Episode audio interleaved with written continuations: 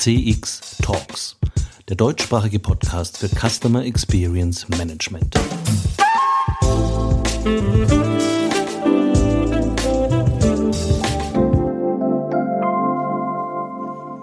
Hallo und herzlich willkommen zu einer neuen Ausgabe von CX Talks, diesmal der Fortsetzung unserer Folge zum Review Management, die wir letzte Woche begonnen hatten.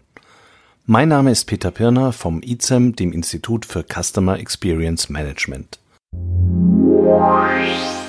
CX Talks wird diesen Monat unterstützt von FIR, einem führenden Technologieanbieter für Cloud Contact Center in der Dachregion.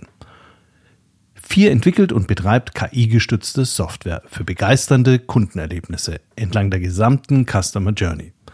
Mit FIR wird Kundenkommunikation erfolgreich für euch und für eure Kunden. Die einzigartige Kombination aus künstlicher und menschlicher Intelligenz hebt euren Service auf ein neues Kompetenzlevel.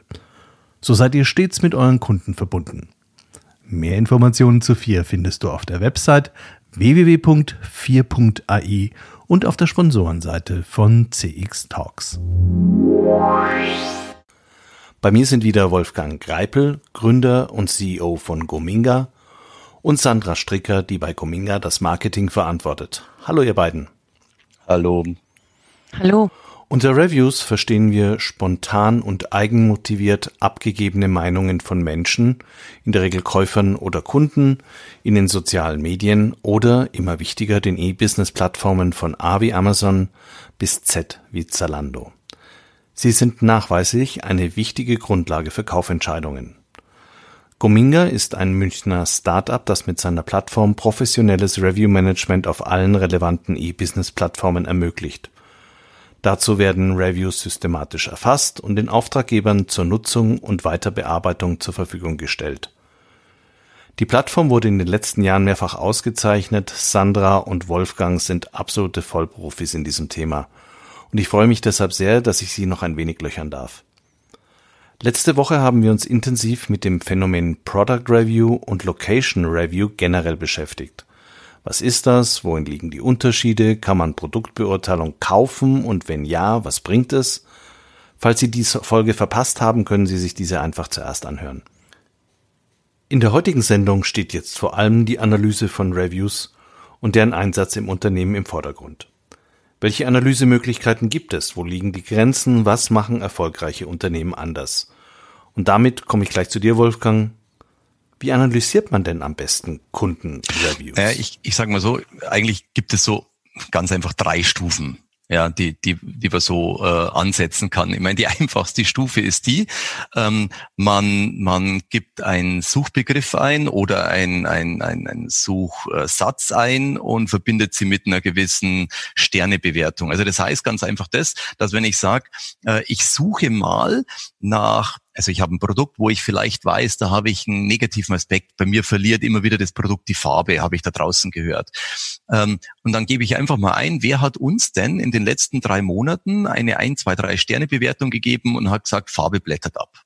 Ja, wie viele Bewertungen sind denn eigentlich davon betroffen? Wie häufig ist es gekommen? Dann, dann, dann ist es die einfachste Art der Analyse. Es ermöglicht mir kein Marktplatz, irgendwie über Überschriften oder über Inhalte mehr oder weniger zu suchen. Aber das ist dann eine Art, des, bei uns sind ja alle diese Daten in einer Datenbank und das heißt, bei uns sucht man dann eben in diesem Dashboard ähm, über alle diese Bewertungen aus diesen unterschiedlichen Quellen einfachst. Oder man sucht nach Namen der Mitbewerber. Ja, also wer hat Weil man gerade eine Idee hat und es einfach genau. überprüfen möchte. Genau. genau. Mhm. Es, es kommt irgendwie der Sales und sagt, oh, wir haben die ganze Zeit gehört, ich verkaufe das Produkt nicht, weil mir der gesagt hat. Und dann gehe ich da ganz kurz rein, dann schaue ich mal, ist es jetzt gerade seine persönliche Meinung oder haben wir denn gerade wirklich ein Problem mit diesem Thema? Ja, so das ist die einfachste Art der Analyse. Die zweite hast du gesagt, manuelle Codierung, also des Taggens. Ja, das bedeutet bei uns äh, die Verschlagwortung, genau. Das bedeutet, wenn ich ja eh jemanden antworte, ja, also man muss sich ja vorstellen, so eine Bewertung besteht aus vielen Informationen. Ich habe einen Sternewert, ich habe eine Überschrift und ich habe einen Inhalt. Das muss ja auch nicht alles zusammenpassen. Und da geht es vielleicht um, ich habe eine tolle Erfahrung mit dem Produkt, aber ich war mit dem Kundendienst nicht zufrieden und über dessen hinaus hat eigentlich der Amazon-Service jetzt auch nicht so funktioniert und so weiter. Das ist eine Vielzahl an Informationen und die Garantie ist auch abgelaufen. So, das heißt, wenn ich diese Bewertung eh, weil ich sie beantworte, schon einmal in der Hand habe, dann verschlagworte ich sie, damit ich dann eben, wann auch immer, zu einem Zeitpunkt sagen kann, na, wie viele denn da draußen haben denn wirklich einen positiven oder einen negativen Erfahrungsbereich bei uns mit der Garantiebestimmung, mit dem, mit dem Handling, mit dem Produkt, mit der Handhabung, mit der Verständnis, mit dem Lesen der Produktbedienung oder wie auch immer.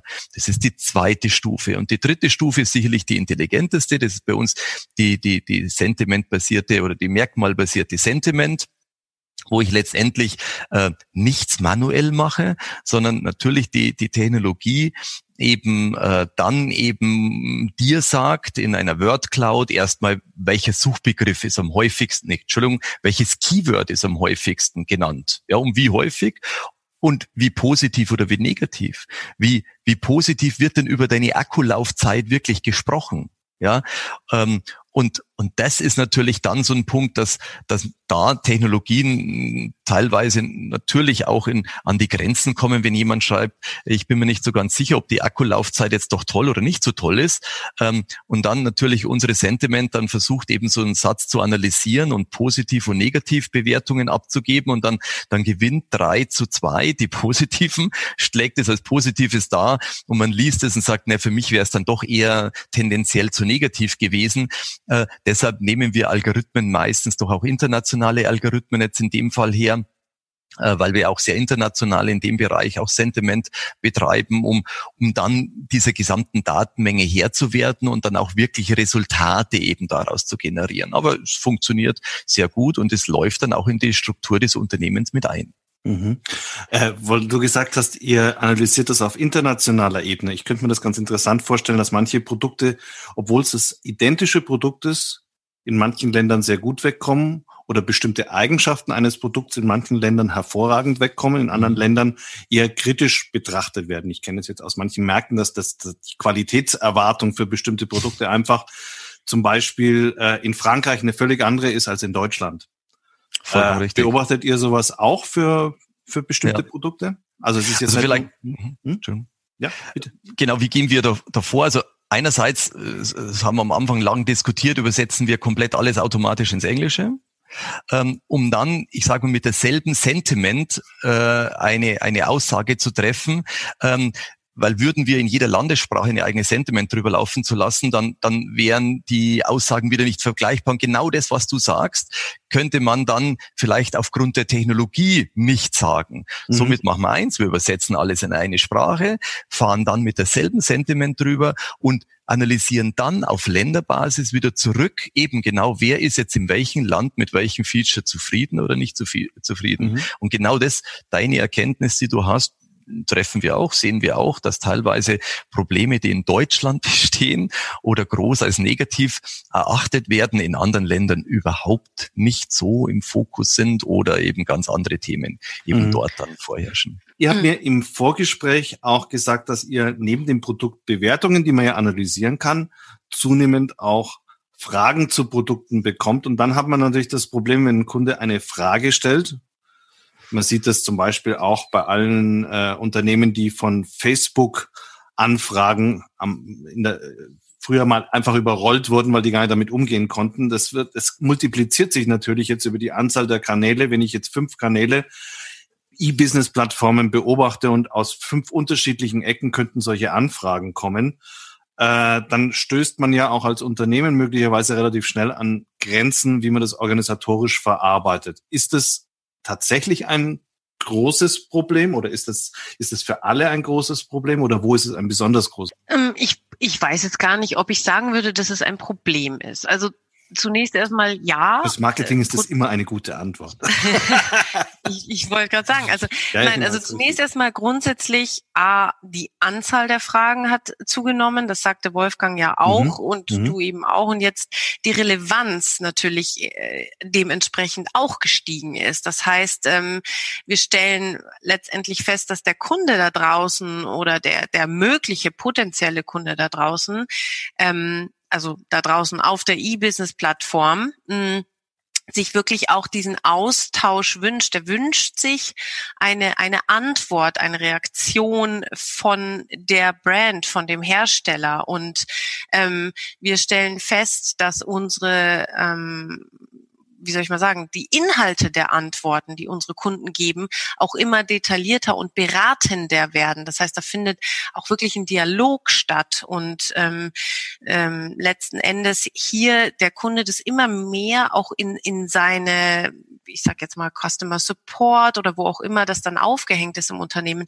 mit integriert. Also nicht nur, wir haben die, die Bedienung von Facebook und so weiter, sondern wirklich diesen Kanal mit Mitarbeitern sozusagen ähm, platziert im Unternehmen, die auf diese ganzen Fragen eingehen und hier eine Beratungsleistung erbringen. Und insofern sehe ich das nicht als ähm, Problem, sondern ähm, wirklich als ein, einen weiteren Service, der es mir als Marke ermöglicht, wenn man so will, am digitalen Point of Sale vor Ort präsent zu sein und dadurch eine kostenlose Beratung zu bieten, die da draußen ja nicht nur einer äh, empfängt, also wenn ich jetzt einen Telefonhörer in die Hand nehme oder eine E-Mail, dann hört es eine Person, liest es eine Person, aber ich kann x viele Menschen da draußen erreichen und die mit dieser einen Beantwortung beraten. Und deswegen finde ich, ist das eigentlich für mich kein Problem, was ich da sehe. Das Problem um ist mehr, dass es über so viele Kanäle kommt. Also, dass ich eigentlich ja viel investieren muss, damit ich das dann auch tun kann. Also das war, mhm. also, mhm. ja. Es ist, es ist ja eigentlich eine, eine Verlagerung auch so ein bisschen. Also genau. man muss sich, man muss sich natürlich jetzt auch fragen, natürlich, äh, der Hersteller sollte dort unterwegs sein, wo der User ist. Und wenn man jetzt natürlich Fragen jetzt einfach mal als Thema nimmt, dann müssen wir ein bisschen differenzieren zwischen den Fragen, die bei Facebook eben kommen und so weiter, weil die sind vielleicht nicht zu produktlastig, aber wie du schon vollkommen richtig sagst, es, es kommen neue Kanäle, es werden mehr Kanäle und die mehr Kanäle müssen organisiert werden. Aber genau das ist ja auch die die Chance und die Herausforderung letztendlich, wenn ein Kunde sich hinstellt und sagt, naja, ich habe da eh die EDA-Kosten, also meine Sekretärin ist da eh da und dann muss die halt nochmal den neuen Kanal auch mit abdecken und äh, muss halt dann eben statt 8 Uhr um 7.30 Uhr kommen, um in der Früh äh, die ganzen Produkte zu sehen, ob da jetzt auf Amazon jemand eine Frage gestellt hat, dann ist er nicht richtig aufgestellt und dann sollte er es lieber bleiben lassen. Wenn er, wenn er es ernst nimmt und wenn er eben erkennt, was für eine Chance eigentlich in dieser Interaktion, weil früher haben die Hersteller immer geschrien, wir haben keinen Zugang zum Kunden. Ja, also wir haben immer diesen Zwischenhandel. Wir, wir, wir, wir gehen ja eigentlich als Brand, waren sie auch nicht so ausgelegt und wir haben keine Endkundenstimmen. Wir wissen eigentlich gar nicht, wie unser Produkt ankommt und wir sind immer angewiesen eigentlich auf die Stimmen des Handels oder eben der, der, wem auch immer, wie viele Stufen da dazwischen sind. Jetzt haben sie die Möglichkeit. Und jetzt, jetzt, jetzt haben, jetzt dürfen sie aber nicht schreien und sagen, jetzt kommen aber so viele Kanäle auf uns zu, sondern ja, aber dafür gibt es auch Lösungen. Und dafür gibt es andere Lösungen und unsere Lösung, die ihnen das Managen ermöglicht. Und dann gehe ich halt in der Früh rein. Über Nacht ist die Technologie gelaufen. Der schaltet in der Früh das Ding an, sieht, wie viele Fragen auf welchem Produkt sind neu hinzugekommen, hat ein komplettes, äh, sage ich mal, Ticket-Management-System, kann mit Textblöcken und mit Templates unterstützt die Fragen beantworten und ist dann wirklich in einer überschaubaren Zeit fertig und hat diesen Kanal voll bespielt. Und ja, er muss sich einfach dann diesem Thema annehmen und muss das als Chance sehen und muss sich halt dann wirklicher Technologien äh, bedienen und, und nicht das Gefühl haben, um Gottes Willen, äh, neue Herausforderung, wie soll ich jetzt das, das einfach auch noch manuell schaffen. Und wie viel Überzeugungsarbeit müsst ihr da bei neuen Kunden noch leisten? Ich nehme an, wenn jemand mit dem die Daten schon mal hat, dann sieht er die Notwendigkeit leichter. Aber wenn ihr die ersten Gespräche führt, ist es vielleicht eher abschreckend, wenn man sagt, oh, ich brauche dann noch eine Funktion, die auf diese ganzen Fragen beantwortet, wenn ich es noch nicht organisiert habe in dem Customer Care Center? Ja, also ähm, machen wir mal vielleicht so ein bisschen, äh, vor fünf Jahren äh, hatte ich die Mönchskutte an. ja, so eine Glocke in der Hand und habe gesagt, Produktreviews und Fragen im Internet und alle haben mich angeschaut wie, wie, wie irgendwie wie ein Auto vom Mars. Ähm, das wird mit jedem Jahr besser. Und äh, umso mehr dieses Thema ja in, also wir haben jetzt jetzt gerade kommt gerade unser Buch äh, Amazon für Entscheider raus äh, vom Springer Gabler Verlag, äh, wo das Thema Bewertungen eben ein sehr großer Bereich ist und und dort die Wichtigkeit von Bewertungen eben auch noch ein Part ist. Das hat zufällig auch äh, die Gominga eben geschrieben diesen diesen Bereich.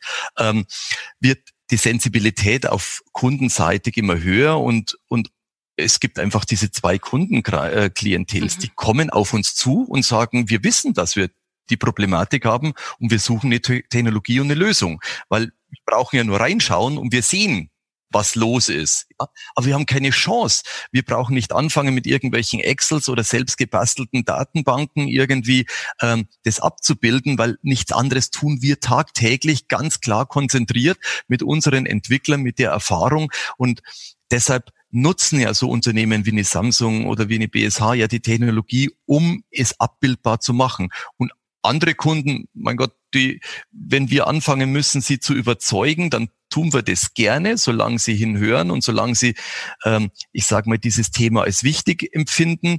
Äh, dann kommen noch die anderen, die sagen, ja, aber Amazon will ich ja gar nicht unterstützen. Ja, dann, dann sagen wir, Leute, ihr unterstützt auch nicht Amazon, sondern ihr unterstützt eure Produkte äh, weil das, was Sandra zuvor gesagt hat, die Leute gehen auf Amazon, lesen sich Bewertungen durch und kaufen auch offline. Vielleicht jetzt nicht während der Corona-Zeit, aber es ist eine Beratungsplattform. Ich lese von anderen Leuten, wie ein Produkt bewertet wird und lasse mich auch im Handel von dieser Bewertung leiten. Das heißt, wenn ich eine Frage da drin zu meinem Produkt beantworte und es liest jeder, dann beeinflusse ich nicht nur den Abverkauf auf dieser einen Plattform, sondern überall. Und deshalb kommen die dann schon über kurz oder lang. Da vielleicht ein Satz meinerseits noch dazu, was, was auch irgendwie in einer Studie ähm, letztendlich belegt wird, ist, äh, was getestet wurde, ist, wenn man, wenn man im stationären Handel zum Beispiel den Sternewert des Produktes von Amazon, also der, der, den Ratingwert zu dem Produkt in den stationären Handel äh, bringt, also ganz einfach ausgedrückt, die, den Sternewert direkt neben den Fernseher, die Küchenmaschine, was auch immer klebt, hängt, ist das auch mit ein ähm, ja, Kaufentscheid. Also letztendlich diese, diese Amazon-Rating-Wert funktioniert auch im stationären Handel in der Übersetzung. Also das nur noch mal so ganz kurz. Aber mhm. ja. Ja. Ist das dann, ist es dann so eine Art von Trend, dass man praktisch vom Online jetzt schon wieder zurückgeht aufs Lokale?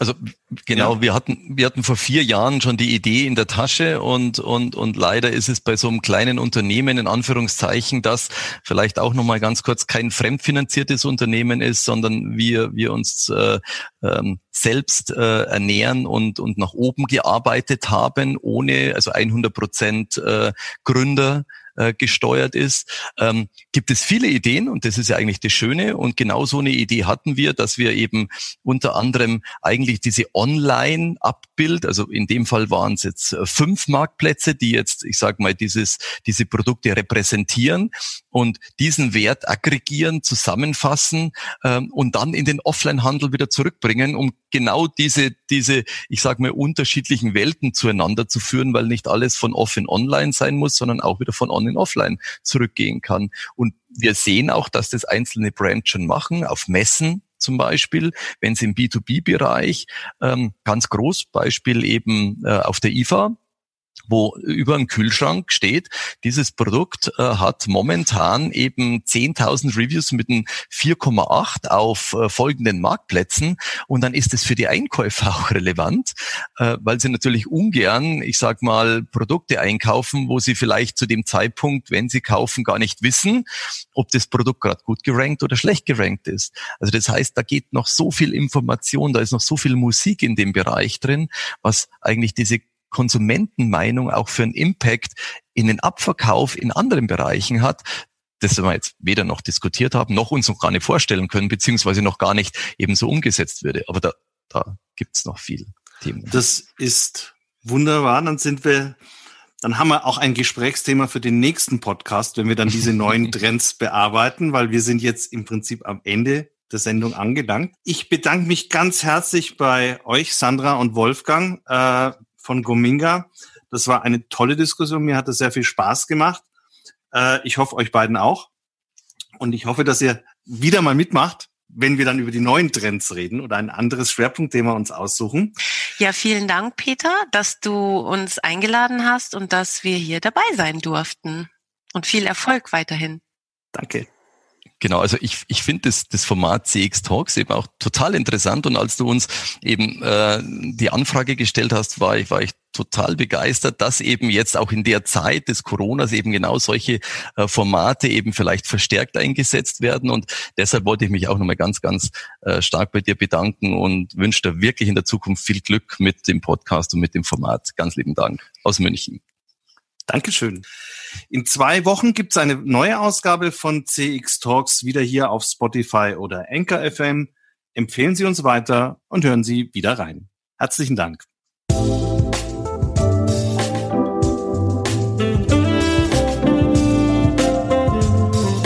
Das war CX Talks, der deutschsprachige Podcast für Customer Experience Management. Folgen Sie uns auf Spotify oder Anchor FM über neue Folgen informiert Sie auch der Newsletter des ICEM.